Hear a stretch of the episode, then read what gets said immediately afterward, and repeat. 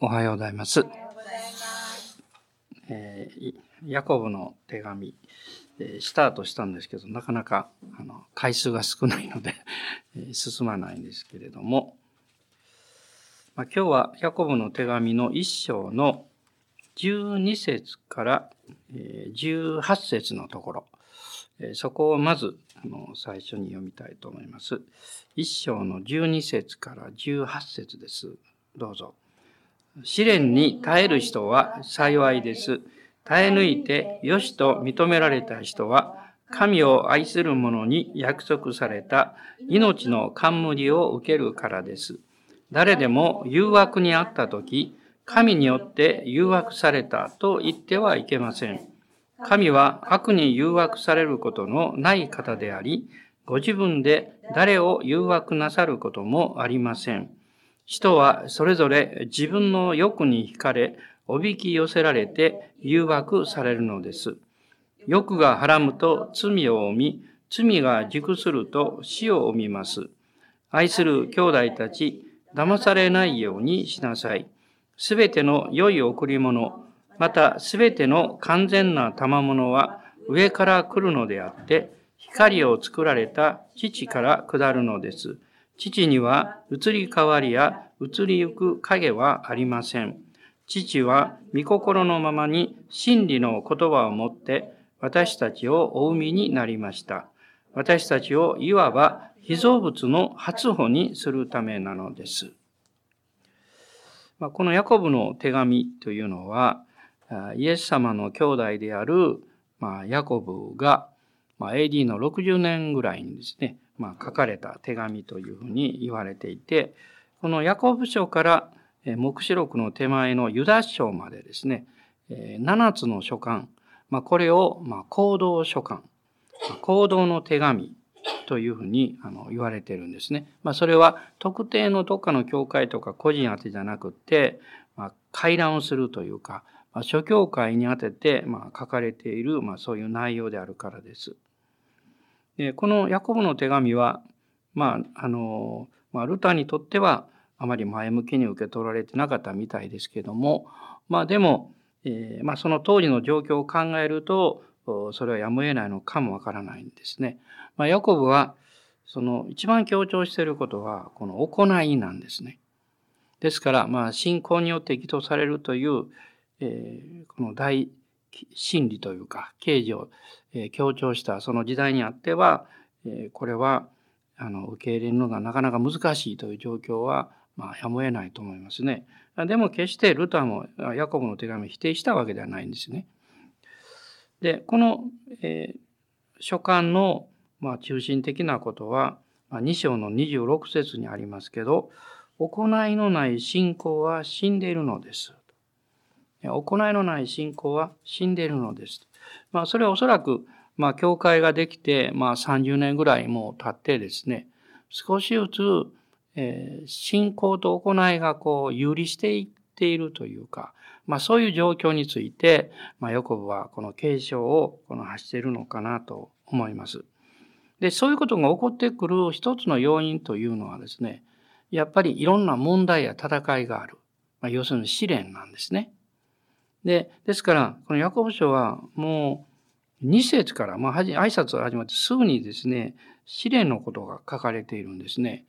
この2節には、私の兄弟たち、様々な試練に遭うときは、というふうに言っています。これはおそらく、ですから、あの、信仰を迫害するという面だけじゃなくてですね、いろんな面がある。えー、この一章の中には、この試練と誘惑という、この両方のものが出てくるんです。で、今日読んだあの箇所はこの12節から始まってるんですけど、ここにはこの試練に耐える人は幸いですというふうにあの出てきますね。2節には様々な試練。で試練に遭う時と書いてます。でこの12節は試練に耐える人というふうにこれ始まってるわけですね。まあ、この中で、このいろんな試練がこのやってくる中で、えー、実は、えー、天のお父様がどういうお方であるかということを知るということは非常に大切なんだということをこの18節の中でこう、まあ、12節からですね、8節の中でこう教えられるんですね。で、この12節では、試練に耐える人は幸いですって。ね、試練に耐える人はご苦労さんってんじゃなくてですね、幸いですと。祝福されていますと。彼はこういう非常に積極的な言い方をするんですね。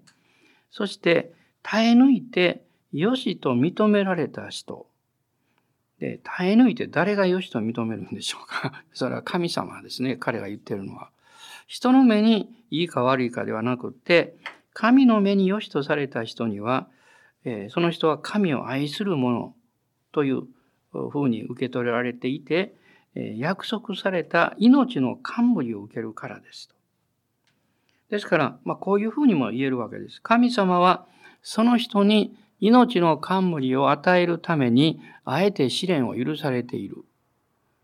えー、でこの章というのは、えー、競争とか戦いとかね、まあ、そういうものを通って章が準備されてるわけですよね。ですから、試練も実は私たちは神様から、あの、この祝福ですね、命の冠を受けるために神が準備されているんだというふうにもこう言えると思います。で、聖書の中には、あの、いくつものこの冠というのが出てくるわけですけど、まあ、第一コリントのえ9章の25節には、口ない冠というのが出てきますし、第二手モテの4章の8節には、義の冠。ね。そして、第一ペテロの5章の4節には、栄光の冠。それから第一テサロニケの2章の19節には、喜びの冠とこう書いてますね。まあ、この挙げられたものだけでも、命の冠を入れると5つまあ、書かれているんですけど、まあ、パウロが、えーまあ、この書いた人は皆あのパウロとそれからペテロですけども、まあ、彼らはどういうふうにしてそれをそういうふうな表現を教えられたのかなと不思議に思うんですけど、まあ、本当にそれは神様からの啓示というふうにしか言いようがないと思います。でこの13節から15節を見ると13節に誰でも誘惑にあった時というふうに書いてますね。で、その前は試練というのが出てくるんですけど、つまりこの誘惑というのはですね、あの、神様がこういう試練を、えー、なんというか、厳しい試練を与えて、えー、私たちを困らせているんじゃないか、みたいなですね、そういうふうなあの考え方。それはそうではないということをここで、えー、ヤコブはこの言っていると思います。ですから、神様は悪に誘惑されるもちろんことのない方であって、誰も誘惑なさることはありません。ね、だから、その試練は命を冠、命の冠を与えるために準備されているものであって、決してそれは人を悪くするという、そういうふうに考える目的ではないというんですね。そういうふうに考えてしまうことが誘惑であるということなんです。まあ、神様自分に意地悪してるとかですね、あの、厳しくしてるとか、あの、ただ単に困らせようとしてるんだとか、まあ、それは、そういう考えこそ誘惑なんですね。で、えー、ですから、この13節に今も言いましたけども、えー、神が悪に誘惑されることはない。それは当たり前だと思うんですけど、つまりそれはもし私たちがですね、神が悪いお方で、悪いことを自分にあえて、なんというか、私たちを悪くさせるためにそうしてるんだというふうに考えるとすれば、神様は悪に誘惑されていることになるんです。ね、神が悪に誘惑されて私たちに対してそれを与えていることになるんですね。でも、ヤコブはそうではないということをはっきり言ってます。また、ご自分で誰も誘惑なさることはありません。で、その後、そういうふうに誘惑に遭う、この試練がやってきて、その試練が誘惑になってしまう。それは、その私たちの側の問題であるということが、ま、出てくるわけですね。で、ここに3つのことが出てきますけど、一つは、人はそれぞれ自分の欲に惹かれ、そしておびき寄せられて誘惑されるんだと。まあ、創世記の3章を見ると、このエヴァがどういうふうに誘惑されたかということが出てくるんですけれども、まあ、まるでその姿がこの浮かんでくるようなことがここに書かれています。で3章の6節えそこにはですね、そこで女が見ると、その木は誠に食べるのによく、目に親しく賢くするというその木はいかにも好ましかった。それで女はその実を取って食べ、一緒にいた夫にも与えたので、夫も食べた。それを見るとですね、まあ本当に、えこの蛇を通して言われた、そういうふうにこう見えてしまうんですね。あの、言葉というのはそういう意味において力がありますね。えー、誰かが何か言った時に、えー、きあの注意しないと、その言われた言葉のフィルターがまず自分にかかってしまうんですね。例えば、私が何も知らないのに誰かがですね、いやいや、あの、あそこの、あれは悪いですよって言ったらですね、えー、何か全然自分は知らないのに、あ、そう悪いのかってなんとなく思ってしまうわけですよ。で、そ、そ、その現実に出会った時に、もう初めから悪いもんだというフィルターをかけて、こう、人を見てしまったり、考えてしまったりする、まあそういうこの誘惑というものがあるんですね。そうではないわけです。そして、ヤコブ書に戻りますけども、この15節の中には、欲がはらむと罪を生み、罪が軸すると死を生みます。こうに書いてます。私の中に罪の性質があって、その欲というものが罪をこの生み出していくんだ。そして、それに、それを引っ張り出すかのように、様々なこのおびき寄せられるって何かね、あの、ちょっとゴキブリホイホイみたいなの思い出すんですけど、なんかこう、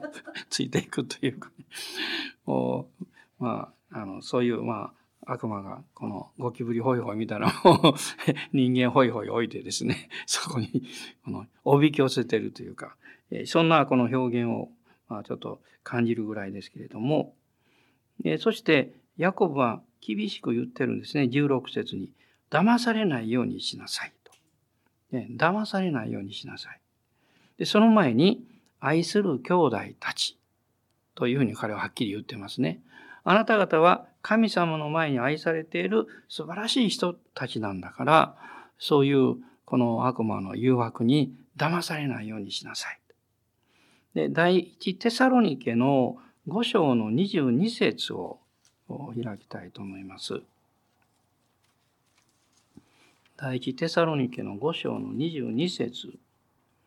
えー、ここではパウあの使徒パウロはですね、えー、まあ、短い言葉ですが非常に厳しく語っていますね。悪はどんな悪でも避けなさい。悪はどんな悪でも避けなさいと。そしてこの悪というのは私たちを騙すんですね。初めから悪いと分かっているとほとんどの人はそれに触れることはないんですけど、そうでないかのように、えー、まあ、偽ってしまう。そういう力を持っているわけです。ですから、あの、第一手モての6章の15、16を見ると、神様は全く違う性格の方だということがわかるんですね。この第一手モての5章の15と16です。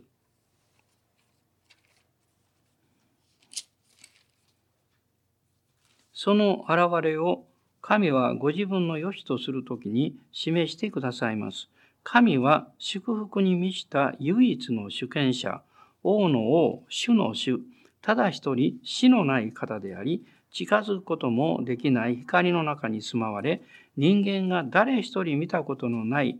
また見ることのできない方です。誉れと常しえの主権は神のものです。アーメン。ここに神様は祝福に満ちた唯一の主権者。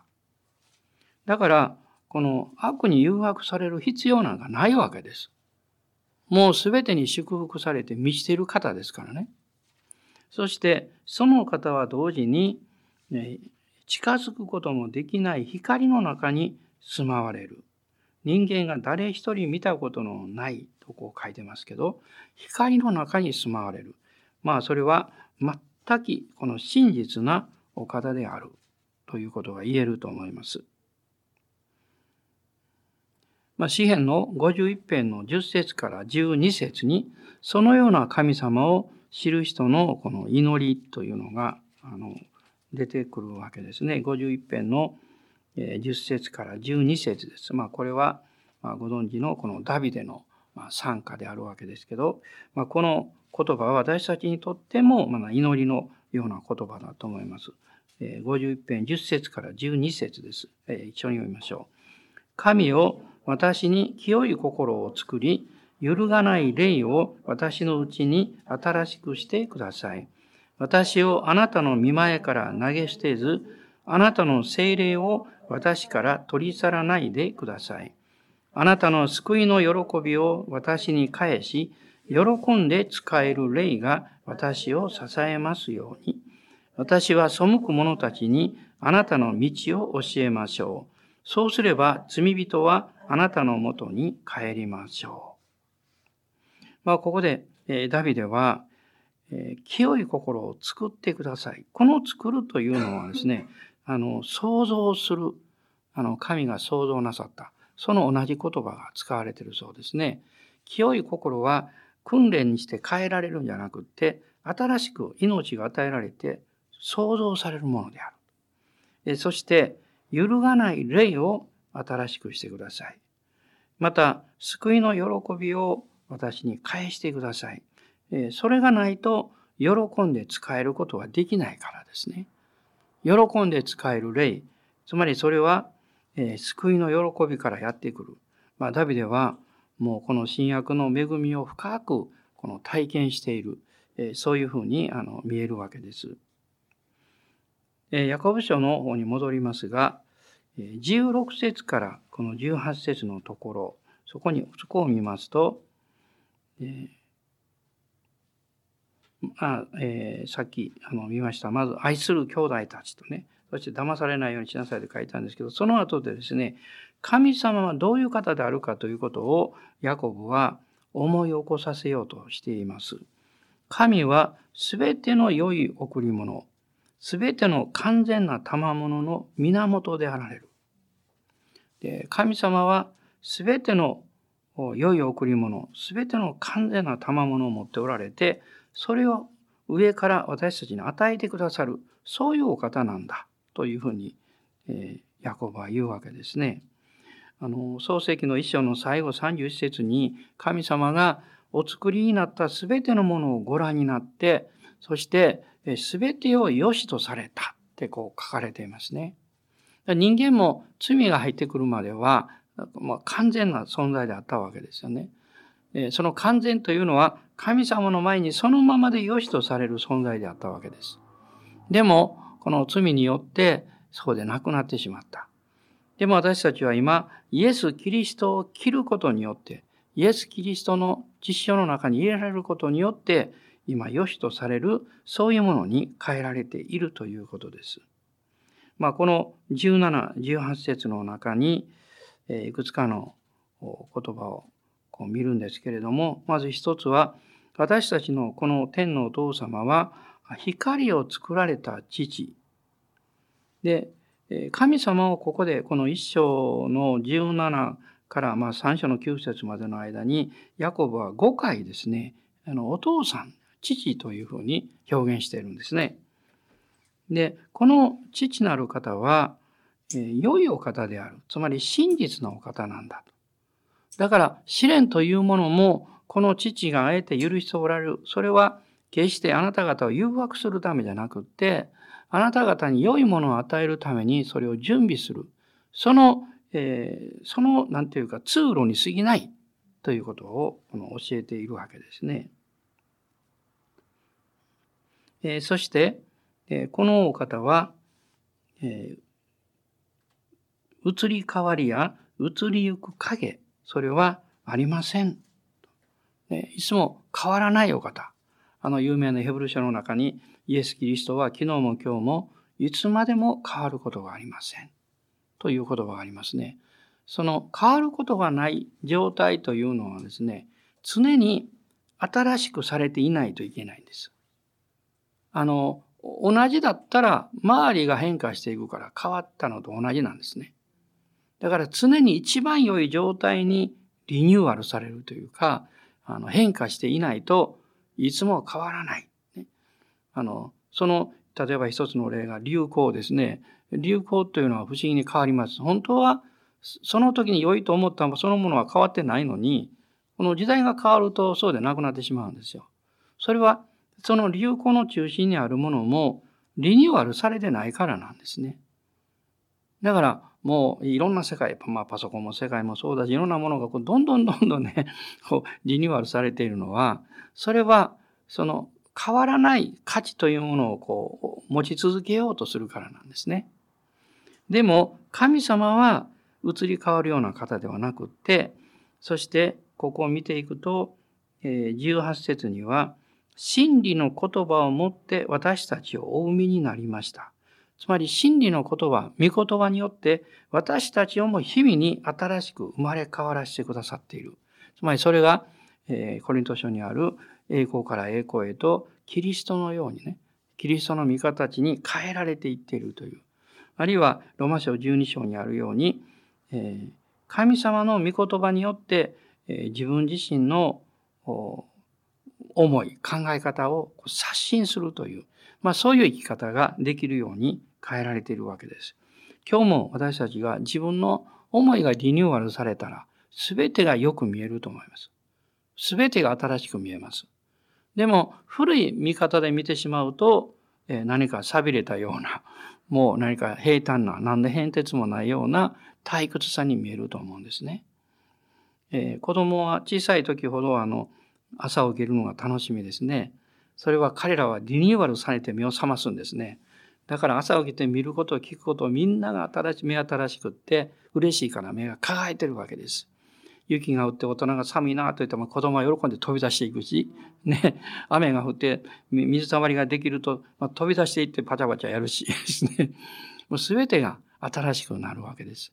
私たちがイエス様によってえー、全てが新しくされているというのは、そういう命が脈々とある。その命に自分自身が、まあ、朝ごとに触れられていくことによって、えー、思いや見方や解釈や、それが昨日と同じものでも同じように見えないんですね。新しく変えられていけるわけです。それをしてくれるのは、この御言葉の力だと思います。そしてその結果ですね、いわば被造物の発歩にするためなのですと書かれていますけど、まあ、この、この箇所の表現というのは実は聖書にここしか出てこないんですね。あの、よく似た表現が、ロマ書の8章の23節にあります。ここには、御霊の発歩って書いてあるんですね。でも、ヤコブは被造物の発歩。発歩っていうのは最初に取れる最も良いものなんですね。そして初歩は聖書を見ると神に捧げられるものです。つまり私たちが日々に自分自身がキリストにあってリニューアルされるときに、それはまさに神に捧げられる全焼の生贄のように新しくされているということです。まあ、神様は私たちを愛しておられるので、そのご真実を表すために試練をもお持ちになるということを覚えたいと思うんです。この一章の六節の中に、えー、少しも疑わず信じて歌、えー、願いなさいとこう書いてますけど、信じる人には、どのような状況の中でも神が良いお方で、良い父なる神様であるということを知っており、またそれを体験していくことができます。ですから、それを知っている人は、この12節に書かれているヤコブは言うんです。試練に耐えることができる人なんです。試練に耐えることができる人は、あの、困難にどう対応できるかということ以上にですね、その、すべてを見てに収めておられる神様が良いお方である。だから自分にとっての試練もそれは益と変えられていくし、そのことによって神は命の冠をね、与えてくださるんだ。それを知っているということですね。まあ、ヤコブは、えー、多くのもう迫害や戦いや、まあ、また別の誘惑ですね、イエス様を信じて何十年か経っていく中で、あの、ふとこの世の中と自分を比べてですね、多くのものを何かまるで失ったかのように、感じてしまっていた、そういうこのクリスチャンたちに対して、目覚めさせているんだと思います。今日も私たちは新しい思いを持って主に仕えていきたいと思います。アーメン。感謝します。それではどうぞご起立ください。一緒に主をあがめましょう。アーメン。ハレルヤ。感謝します。おー、イエス様、感謝します。あなたの皆あがめます。おハレルヤ。様々な試練と。しかし試練に耐える人は幸いです。私たちはあなたが良いお方であって、そして素晴らしい計画と導きをこの週も、この日も持ってくださっていることを信じているがゆえに、試練の中にあっても私たちは屈することはありません。あなたに信頼して歩んでいきます。そしてすべての良いもの、良い贈り物は上から来る、光の父から来るということを本当に感謝します。今日も私たちのすべての必要をあなたが満たしてください。あなたが与えてください。そしてあなたに一切の栄光を返しますから、どうぞ導いてください。アーメン。感謝します。アーメン。ハレルヤ。感謝します。